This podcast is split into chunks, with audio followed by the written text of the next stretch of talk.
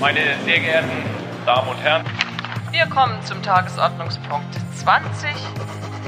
In dieser Sache besteht dringender Handlungsbedarf. Das ist eine Mehrheit. Der Bundesrat hat eben einstimmig die Grundgesetzänderung beschlossen.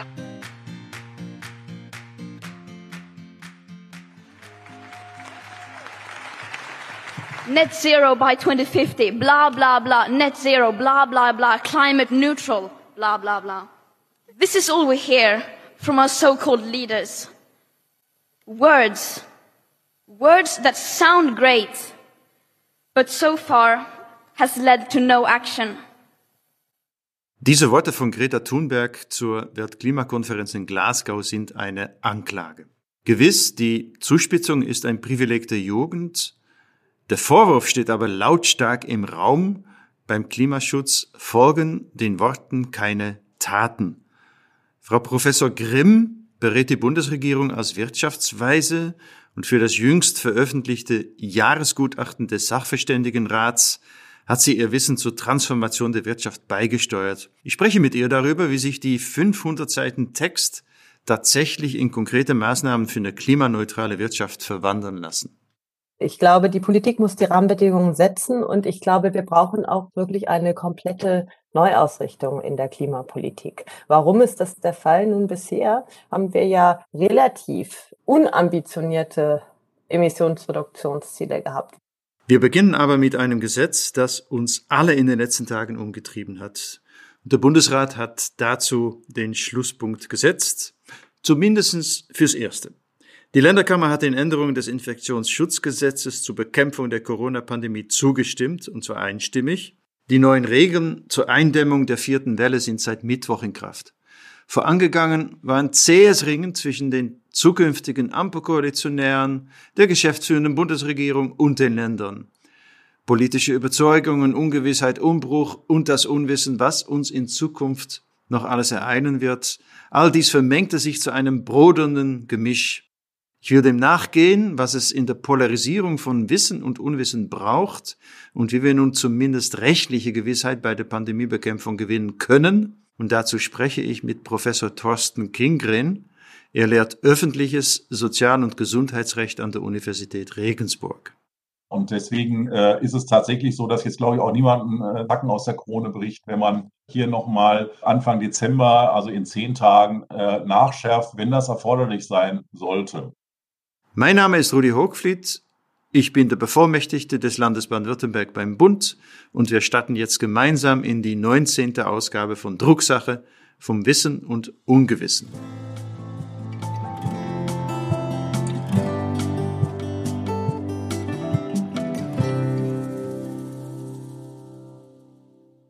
So viel Wissen über unser Nichtwissen gab es noch nie resümierte der Philosoph Jürgen Habermas bereits im April 2020. Heute sind wir 20 Monate später und wir stecken immer noch im Ungewissen. Trotz zweifelsfrei großen Fortschritten und der schier unendlich vielen neuen Wissens müssen wir aktuell vor allem wieder an die Verantwortung für das Gemeinwesen appellieren. Liebe Mitbürgerinnen und Mitbürger, die Lage ist ernst und stehen schwere Wochen bevor. Bitte halten Sie sich an die bewährten Corona-Regeln. Tragen Sie Masken, halten Sie Abstand. Dem einen oder anderen mag es vorkommen wie ein Déjà-vu, aber es ist die bittere Realität. Die Pandemie hat uns weiter voll im Griff. Eine Sieben-Tage-Inzidenz von über 400, Tendenz steigend, Intensivstationen, die vorgelaufen sind, wenn wir nicht mit aller Konsequenz und Entschlossenheit gegen das Infektionsgeschehen angehen, wird sich die Lage auch im Dezember weiter verschärfen. Und wir wissen, was die Konsequenz sein wird. Sehr, sehr viele von denen, die nicht geimpft sind, werden sich infizieren. Und viele von denen, die sich infizieren werden, werden krank werden. Und von diesen, die sich, die krank werden, werden einige auf den Intensivstationen unserer Krankenhäuser um ihr Leben ringen. Das ist die Situation, die uns bevorsteht. Wie gehen wir mit diesem Wissen um? Wie erhöhen wir die Impfquote? Wie verhindern wir den Kollaps auf den Intensivstationen? Und wie können wir einen erneuten Stillstand des öffentlichen Lebens abwenden? Darüber wird heftig debattiert. Kurz zur Einordnung. Das besorgniserregende Infektionsgeschehen allein ist schon Grund genug für eine intensive Debatte. Aber der konkrete Anlass war das Auslaufen der bisherigen Rechtsgrundlage, die Feststellung einer epidemischen Lage von nationaler Tragweite. Alle Maßnahmen, die uns bisher durch die Pandemie gebracht haben, zum Beispiel Abstand, Masken, Kontaktbeschränkungen, Ausgangs- und Reisebeschränkungen, durften bislang nur deswegen von den Landesregierungen angeordnet werden. Alle drei Monate muss dieser Ausnahmezustand vom Deutschen Bundestag bestätigt werden. Und die neuen Ampelkoalitionären hatten schon frühzeitig signalisiert, diese jetzt nicht weiter verlängern zu wollen. Ihr Argument, es braucht einen gesetzlich verankerten Instrumentenkasten zur Pandemiebekämpfung, über den allein die Parlamente entscheiden. Der Spielraum der Landesregierungen soll eingeschränkt werden. Ein katastrophales Zeichen finden die Kritiker. Hier zum Beispiel der Vorsitzende der Unionsfraktion, Ralf Brinkhaus. Ist denn hier irgendjemand der Meinung, dass Covid nicht übertragbar ist, außer die AfD? Ist irgendjemand der Meinung, dass Covid nicht bedrohlich ist? Ist irgendjemand der Meinung, dass wir keine dynamische Entwicklung haben? Also das ist doch eine Realitätsverweigerung. Und deswegen, meine Damen und Herren, werden wir uns da auch für einsetzen, das sage ich auch ganz klar, dass diese epidemische Lage dann auch verlängert wird. Nun ja, Realitätsverweigerung oder gar Untätigkeit wollen sich die Ampelparteien aber keinesfalls vorwerfen lassen. Und wenn es nach Christina Aschenberg-Dugnus von der FDP-Fraktion geht, dann wissen das die Menschen auch. Und um es an dieser Stelle noch einmal ganz deutlich zu sagen, mit dem Auslaufen der epidemischen Notlage, mit der Nichtverlängerung, wird natürlich nicht festgestellt, dass Corona vorbei ist. Ich glaube, die Menschen, unsere Bevölkerung ist intelligenter, als es die CDU, CSU glaubt. Die wissen nämlich, können die Lage sehr gut einschätzen, meine Damen und Herren. Es war eine hitzige Debatte im Bundestag. Gegenseitige Vorwürfe, parteipolitische Einsprengsel. Gegenüber dem Bundestag hat der Bundesrat in der Debatte nun wirklich einen guten Kontrapunkt gesetzt. Die 16 Länder haben sich einstimmig hinter das neue Infektionsschutzgesetz gestellt.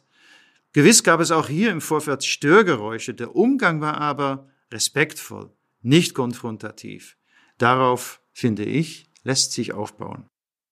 Dass jede Seite das Wissen für sich beansprucht, den anderen Unwissenheit und Gewissenlosigkeit vorwirft, das ist nun wirklich in Politik und in der Gesellschaft nichts Neues. Seit Jahrhunderten hilft nur eine Medizin dagegen.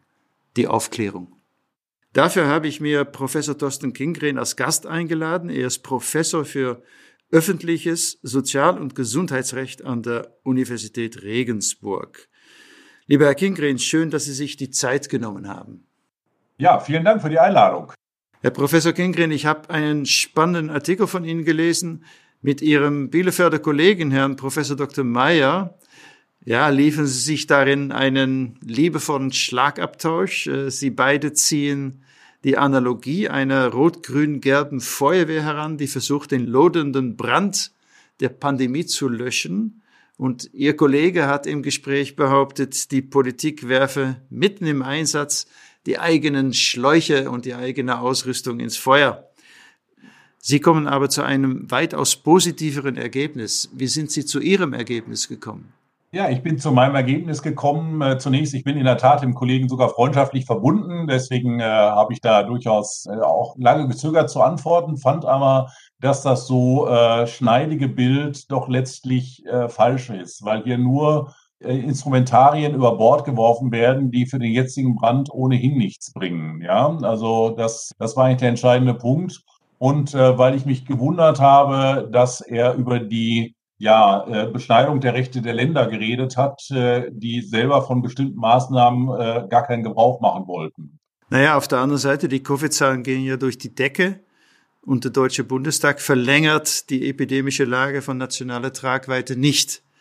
Ähm, das klingt natürlich schon irgendwie absurd, zumindest auf den ersten Blick.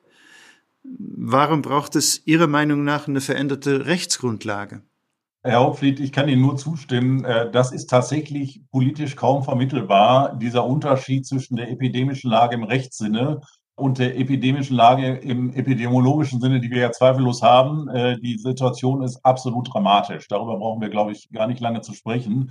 Ich habe das schon im letzten Sommer gesagt, dass mit dieses Konstrukt uns in dem Moment auf die Füße fallen wird, wo wir es versuchen aufzuheben. Denn es ist ja wirklich eine Konstruktion, die nur dazu diente, unzureichende Rechtsgrundlagen äh, zu kaschieren, indem man einfach immer wieder schlichte Bundestagsbeschlüsse fällt.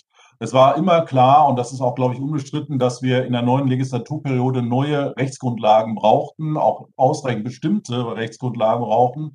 Und äh, jetzt hat die frische Koalition gewissermaßen das Pech gehabt, dass sie eine gute Idee letztlich dann doch zur falschen Zeit versucht hat oder jetzt auch in die Tat umgesetzt hat würde gerne nachfragen. Die epidemische Lage nationaler Tragweite wurde ja im Sommer verlängert, im August. Da waren die Inzidenzen niedrig. Jetzt schießen sie durch die Decke. Hätte man sie da aufheben müssen und dieses äh, jetzt im Herbst die epidemische Lage wieder einführen können oder gar sollen? Ja, es wäre natürlich besser und aus meiner Sicht war es sogar zwingend, sie im Sommer aufzuheben. Aber man sieht an Ihrer Frage das ganze Problem dieser epidemischen Lage. Man käme in ein permanentes Ping-Pong zwischen Feststellungs- und Wiederaufhebungsbeschlüssen. Das ist ja nicht keine normale Konstruktion, dass der Bundestag erst noch beschließen muss, ob von ihm selbstgemachte Gesetze angewendet werden oder nicht. Das ist ja eine Entscheidung der Exekutive an sich.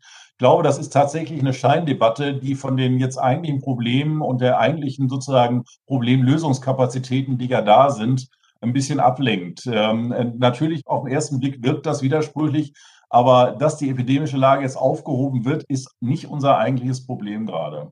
Was ist unser eigentliches Problem? Ja, unser eigentliches Problem ist mit dem Gesetz ja partiell gelöst worden. Wir haben endlich, leider viel zu spät, eine umfassende Rechtsgrundlage für 2G, auch für 2G Plus. 3G am Arbeitsplatz, 3G in öffentlichen Verkehrsmitteln, das waren alles Dinge, die jedenfalls ich schon seit Sommer immer gefordert habe und gesagt habe, dafür muss eine Rechtsgrundlage geschaffen werden. Denn wir werden ja durch die Maßnahmen, die jetzt Franz Mayer fehlen, die werden ja die Immunität nicht herbeiführen. Äh, es ist völlig unbestritten, dass wenn wir jetzt absolute Kontaktbeschränkungen machen würden, dass die Inzidenzzahlen runtergehen würden.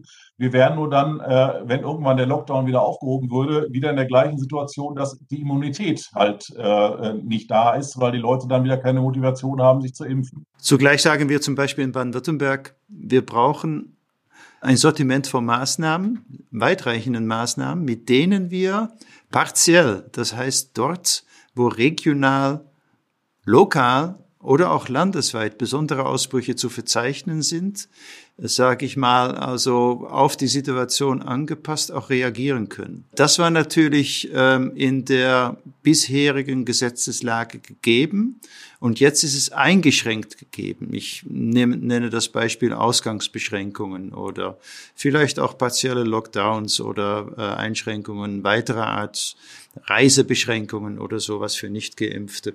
Das ist jetzt natürlich weg. Sagen wir so, das ist jetzt noch nicht weg. Soweit ich sehe, haben Sie in Baden-Württemberg ja die entsprechenden Regelungen für die Hotspots äh, getroffen. Und ähm, diese Regelungen sind ja jetzt zunächst mal noch bis zum 15.12. anwendbar. Das ist richtig, aber dann? Genau. Und ich glaube tatsächlich, da würde ich Ihnen recht geben, äh, wenn, äh, und das, dem dient ja auch die Evaluation äh, am 9. Dezember oder möglicherweise ja schon etwas früher, wenn dann festgestellt werden sollte, dass tatsächlich einzelne dieser Instrumentarien fehlen, und dann ist es ohne weitere oder also nicht mehr sozusagen fortwirken können, obwohl sie sagen, die brauchen sie, brauchen die noch, dann halte ich es für relativ wahrscheinlich, auch nach dem, was Herr Scholz heute zu Beginn der Vorstellung des Koalitionsvertrags gesagt hat, dass dann dieses Datum 15. Dezember ja nochmal verändert werden könnte. Ja, das ist ja sozusagen eine, ein, ein relativ schnell geschehen, dass man dass die Norm nochmal ändert und das etwa auf 15. Februar stellt, wenn das tatsächlich erforderlich sein sollte.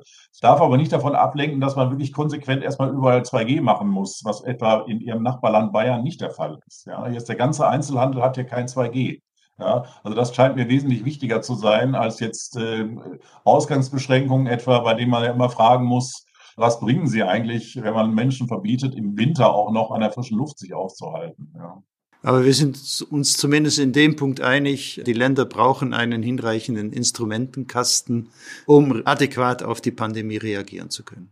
Absolut, da gebe ich Ihnen völlig recht. Und äh, ich hatte ja auch schon gesagt, die Ampel ist da natürlich auf dem falschen Fuß erwischt worden. Sie haben sozusagen mit dem Projekt angefangen, Anfang Oktober, direkt nach der Wahl und sind dann in eine Situation reingeraten, mit der ähm, jedenfalls viele und auch viele Virologen übrigens, äh, das sollte man immer mal dazu sagen, äh, nicht gerechnet haben. Ja, und deswegen äh, ist es tatsächlich so, dass jetzt glaube ich auch niemanden äh, Nacken aus der Krone bricht, wenn man hier nochmal Anfang Dezember, also in zehn Tagen, äh, nachschärft, wenn das erforderlich sein sollte. Das wird man ja dann sehen. Lassen Sie uns zum Schluss einen kleinen Ausblick wagen, Herr Kingren. Äh, was machen wir, wenn die Maßnahmen, auch wenn sie noch ergänzt werden, um weitere doch nicht ausreichen werden? Stichwort Impfpflicht wurde auch viel diskutiert in den letzten Tagen. Die Ampelkoalition wird sich mit dem Thema befassen. Mein Ministerpräsident hat die Impfpflicht zusammen mit Herrn Söder und anderen schon gefordert. Wie sehen Sie das? Sehen Sie rechtliche Hürden, die es zu überwinden gilt, oder ist das ein mögliches Instrument? Also das ist auf jeden Fall ein mögliches Instrument. Also die grundsätzlichen rechtlichen Hürden sehe ich nicht. Äh, eine Impfpflicht wird auch vom Bundesverfassungsgericht nicht für verfassungswidrig erklärt werden, allerdings unter der Voraussetzung, dass der Gesetzgeber deutlich macht, dass er alle anderen Möglichkeiten, äh, die nicht Zwang beinhalten, äh, tatsächlich ergriffen hat. Und äh, ich habe da so ganz leichte Zweifel, weil wir leider, muss man ja sagen, erst jetzt mit 2G angefangen haben. Leider anders als Israel, erst jetzt mit Boostern anfangen. Nicht? Also wir haben im, den ganzen Sommer über, über angebliche Diskriminierung von, von Ungeimpften gesprochen und haben derweil vergessen, dass wir auch Freiheiten von Geimpften haben. Und äh, ich glaube hier, äh, das hier zu sagen, wir haben das Instrumentarium wirklich ausgeschöpft, das halte ich ein bisschen für fragwürdig. Ohnehin muss man ja sagen, die Impfpflicht würde ja diese Welle ja nicht mehr verhindern können, sondern würde nur für eine zukünftige fünfte Welle möglicherweise effektiv werden. Und darüber kann man natürlich reden, dass man an einem gegriffenen Datum 1.4.2022 sagt, bis dahin muss jeder geimpft werden. Ja, Im Moment könnte ja die Impfpflicht gar nicht erfüllt werden, weil wir ja gar nicht genug Infrastruktur haben, um die Impfwünsche von allen zu erfüllen. Ja, das von daher, wir sind ja seit einer Woche wieder in der gegenteiligen Situation letztlich. Die Impfzentren sind teilweise abgebaut worden, was ich für eine fatale Fehlentscheidung halte. In Baden-Württemberg ja leider auch. Und ähm, da müssen wir sehen, wie wir die Kapazitäten erst wieder hochfahren. Aber da wir von einer fünften Welle ausgehen können oder gar müssen und wir dann auch dieses Mal auch etwas vorausschauender arbeiten, wäre so eine Impfpflicht äh, à la longue, sage ich mal, äh, sicherlich ein, äh, ein wirksames Instrument, um mit der Pandemie auch irgendwann mal abzuschließen. Ja, auch verfassungsrechtlich zulässiges dann, genau. Lieber Herr Professor Kingrin, vielen Dank für die Einordnung in dieser sehr dynamischen Zeit mit diesem sehr beunruhigenden Thema. Ich danke Ihnen sehr. Ich wünsche Ihnen alles Gute für Ihre politische Arbeit.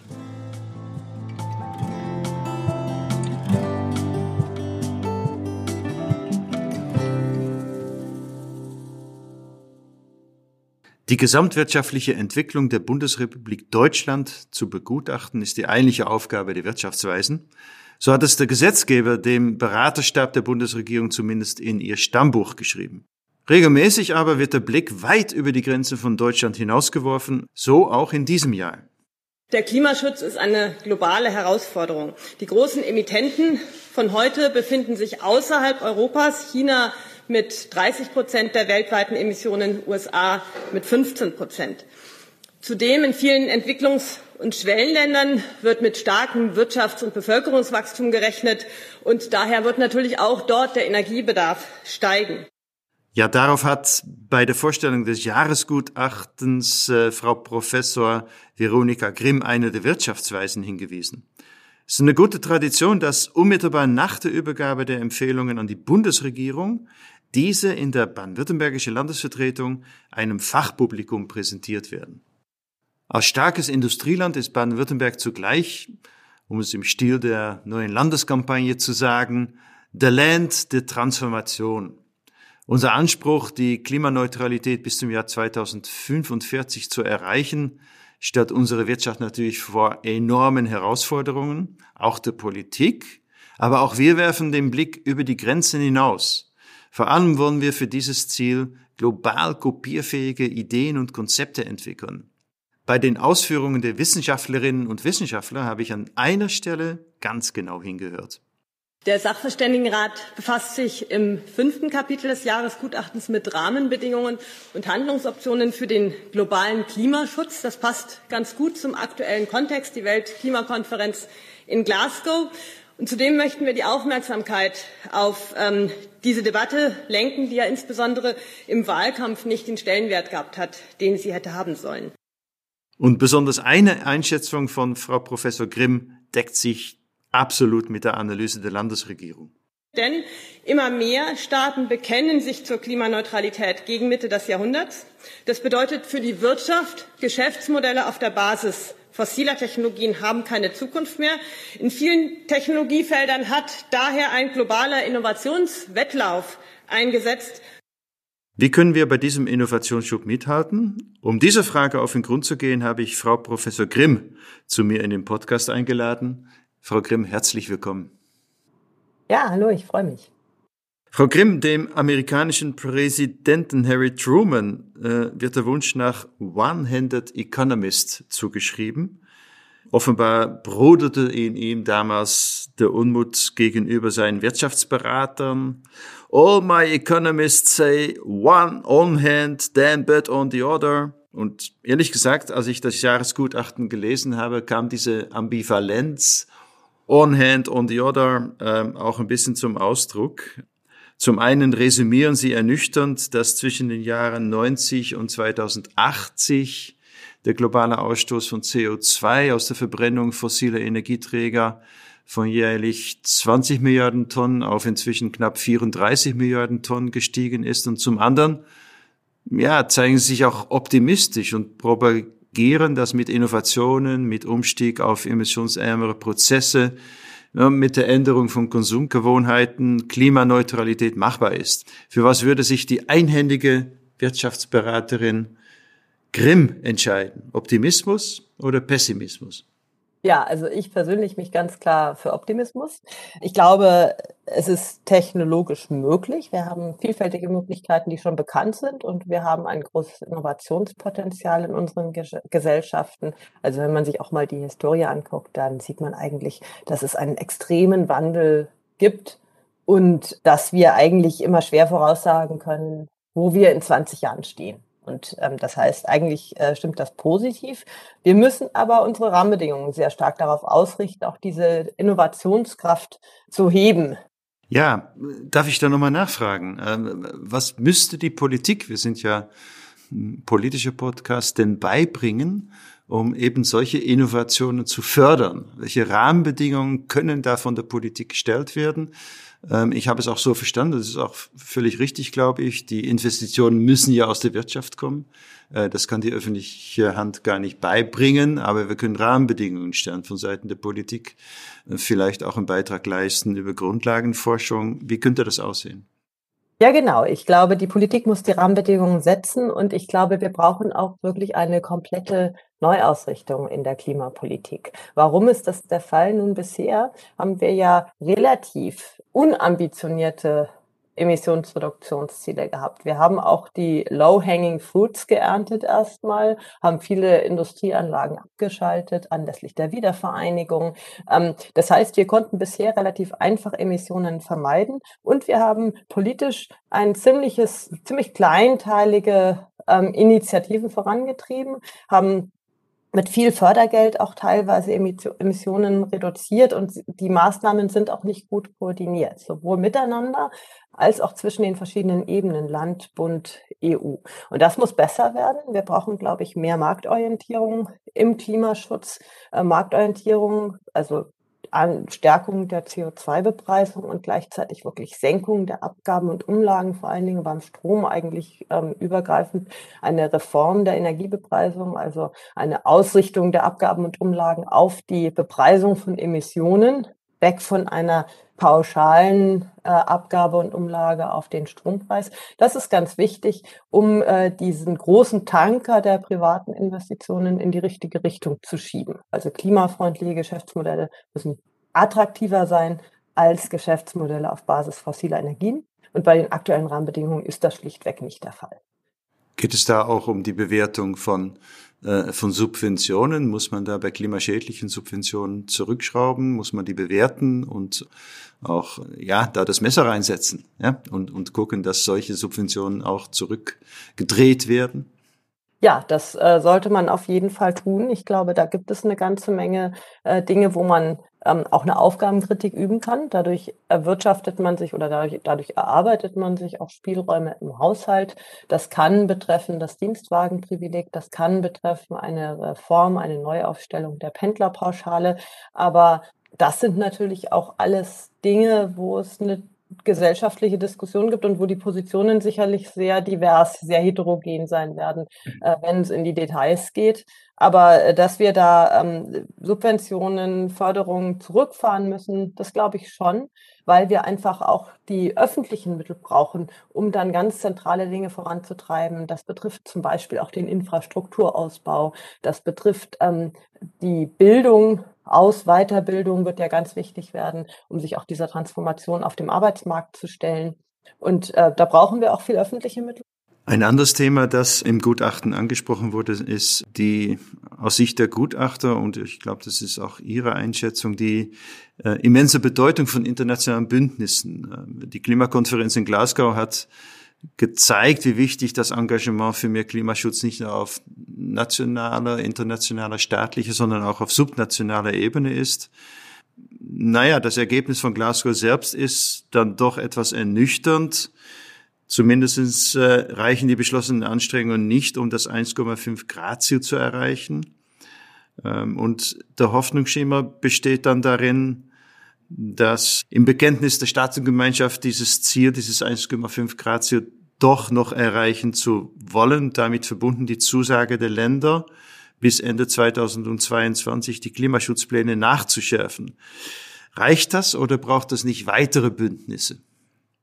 Ja, ich glaube, zum einen muss man sagen, dass man diese globale Klimakooperation nicht unterschätzen darf. Daraus entsteht sehr viel Aktivität und das hat natürlich auch Folgewirkungen für die nationale Klimapolitik. Und es ist ja so, dass wir durchaus Fortschritte beobachten. Immer mehr Staaten weltweit ähm, haben das Ziel, gegen Mitte des Jahrhunderts klimaneutral zu sein. Und das führt natürlich dazu, dass es ein massives Umdenken gibt vor allen Dingen auch in der Wirtschaft und bei allen Akteuren. Es ist nämlich dadurch klar, dass man mit klimaschädlichen Geschäftsmodellen eigentlich kein Geld mehr verdienen können wird. Das heißt, es gibt eine Neuausrichtung der Wirtschaft auf klimafreundliche Geschäftsmodelle. Und dadurch gibt es auch eine sehr große Nachfrage äh, bei viel mehr gesellschaftlichen Gruppen und auch aus der Wirtschaft nach einer stringenten, konsistenten Klimapolitik. Das war ja vor einigen Jahren noch ganz anders. Da waren ja viele ähm, Industrieverbände eher auf der bremsenden Seite. Heute ist das umgekehrt. Heute fordern eigentlich auch die Industrieverbände konsequente Klimapolitik und fordern Rahmenbedingungen, die ihren Mitgliedern die Möglichkeit geben, diese Transformation hin zur Klimaneutralität zu meistern. Insofern glaube ich, ähm, das ist ganz wichtig. Dieses Engagement der Staatengemeinschaft führt dazu, ähm, dass das runtergebrochen wird und dass dann eben auch äh, Klimaziele verfolgt werden auf Ebene der Staaten oder der Staatengemeinschaften wie Europa.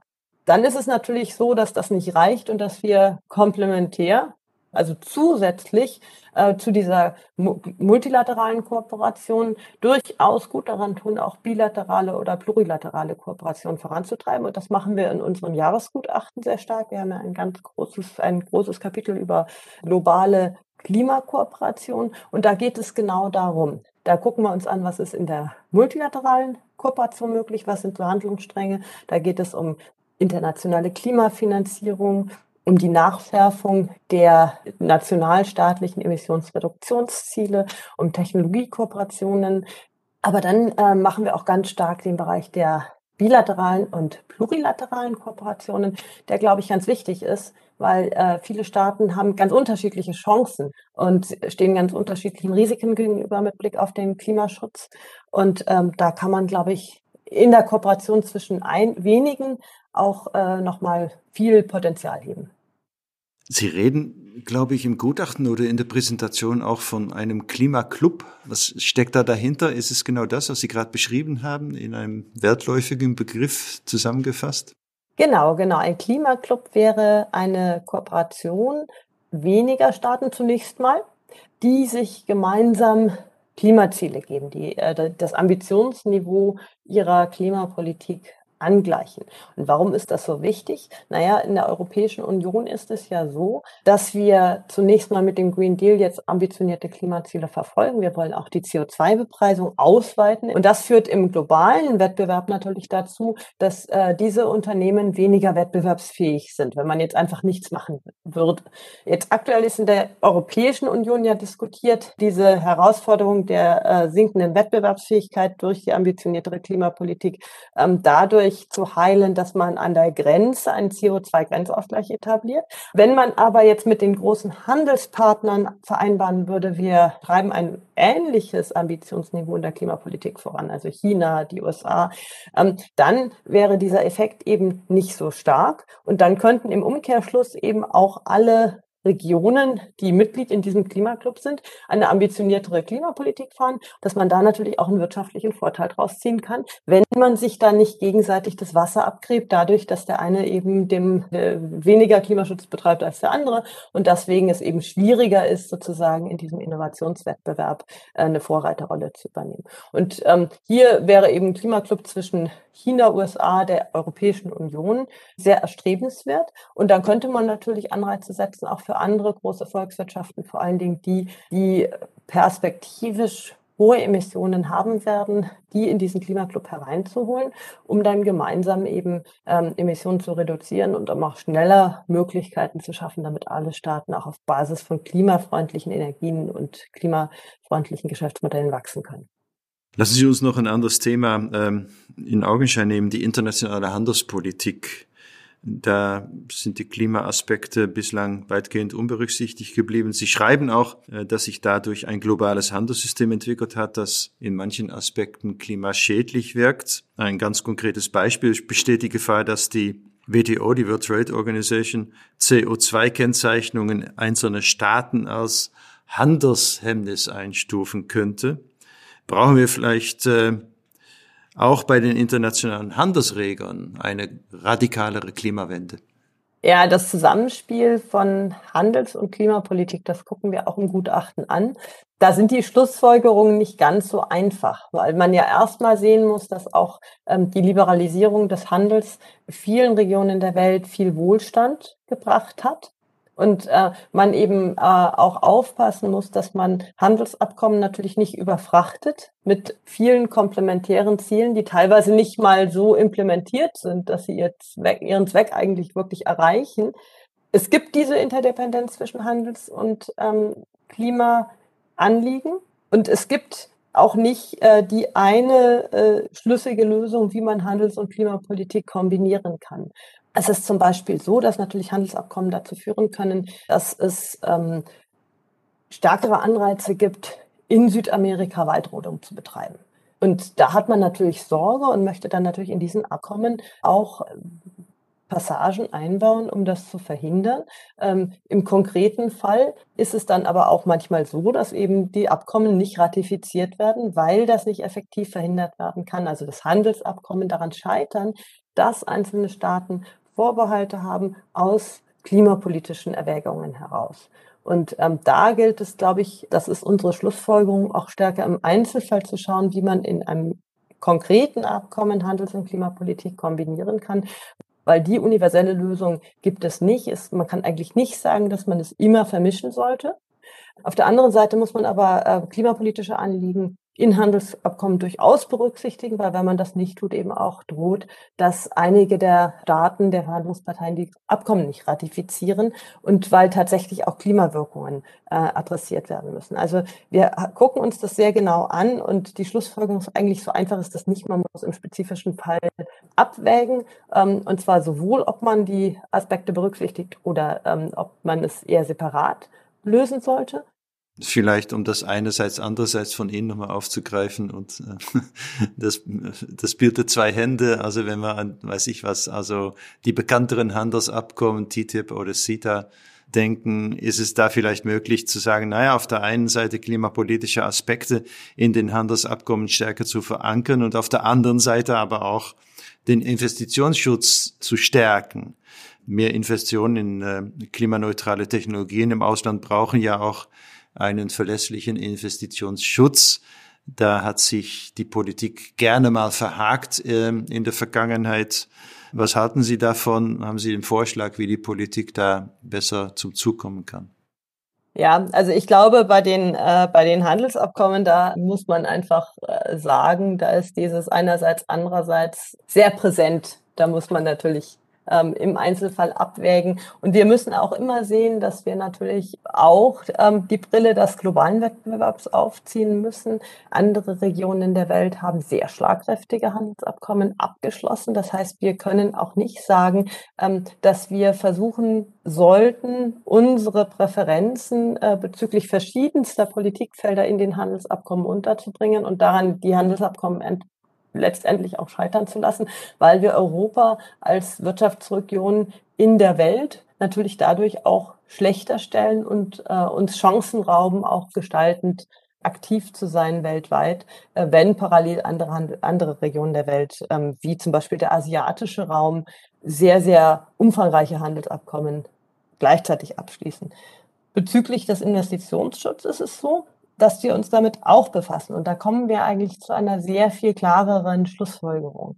Ähm, es ist ja so, dass die Investitionsschutzabkommen immer wieder in die Kritik geraten, weil sie zu Schadensersatzforderungen führen durch die Betreiber fossiler Anlagen, Geschäftsmodelle. Und ähm, das ist das, was dann hohe Wellen schlägt und wo es dann schnell mal heißt, die Investitionsschutzabkommen haben eigentlich eine umweltschädliche Wirkung, weil ähm, sie eben dazu führen, dass Staaten höhere Kosten haben, äh, wenn sie Umweltschutzgesetzgebung einführen. Ja, das äh, ist auch offensichtlich, wenn es ein Investitionsschutzabkommen gibt.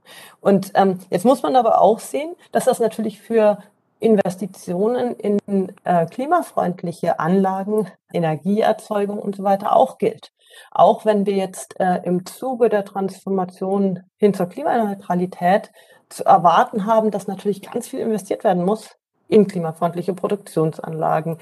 Auch diese Investoren, die profitieren natürlich von Investitionsschutzabkommen, weil auch für sie natürlich dann gilt, äh, dass sie sich im gewissen Sinne verlassen können, dass ihre Geschäftsmodelle nicht ad hoc durch staatliches Handeln dann ähm, erodiert werden. Und insofern ähm, kommen wir da zu der Schlussfolgerung im Gutachten, wir diskutieren das in der Breite und kommen zu der Schlussfolgerung, dass es eben durchaus sinnvoll ist, dass diese Investitionsschutzabkommen bestehen, dass man sie auch nicht hinterfragen sollte. Sie funktionieren nur, wenn die Investoren davon ausgehen können, dass der Gesetzgeber jetzt nicht auf Teufel komm raus ähm, jeden möglichen Spielraum nutzt, um die Investitionsschutzabkommen ex post so anzupassen, dass man aus den Verpflichtungen rauskommt. Zum einen geht es nicht wirklich gut, weil äh, es Klauseln gibt, die das eben verhindern, mit gutem Grund. Ähm, und zum anderen, da wo es geht, sollte man sehr gut abwägen, ob man das tut, weil man natürlich das Vertrauen in die Abkommen auch für die Zukunft erodiert. Sie haben ja eine ganze Reihe von Vorschlägen gemacht, wie der Klimaschutz vorangebracht werden kann, national wie international. Ich äh, danke Sie sehr herzlich für das Gespräch und für die Anregungen. Die Politik wird es gut brauchen können, weil äh, Klimaschutz gehört sicher zu den großen Aufgaben des kommenden Jahrzehnts. Da werden die Weichen gestellt, da müssen die Entscheidungen getroffen werden und zwar richtig, so dass wir das noch in der Hand haben und es uns nicht entgleitet und wir keinen Einfluss mehr auf das Klima haben. Ich danke Ihnen sehr herzlich für das Gespräch. Ich danke Ihnen.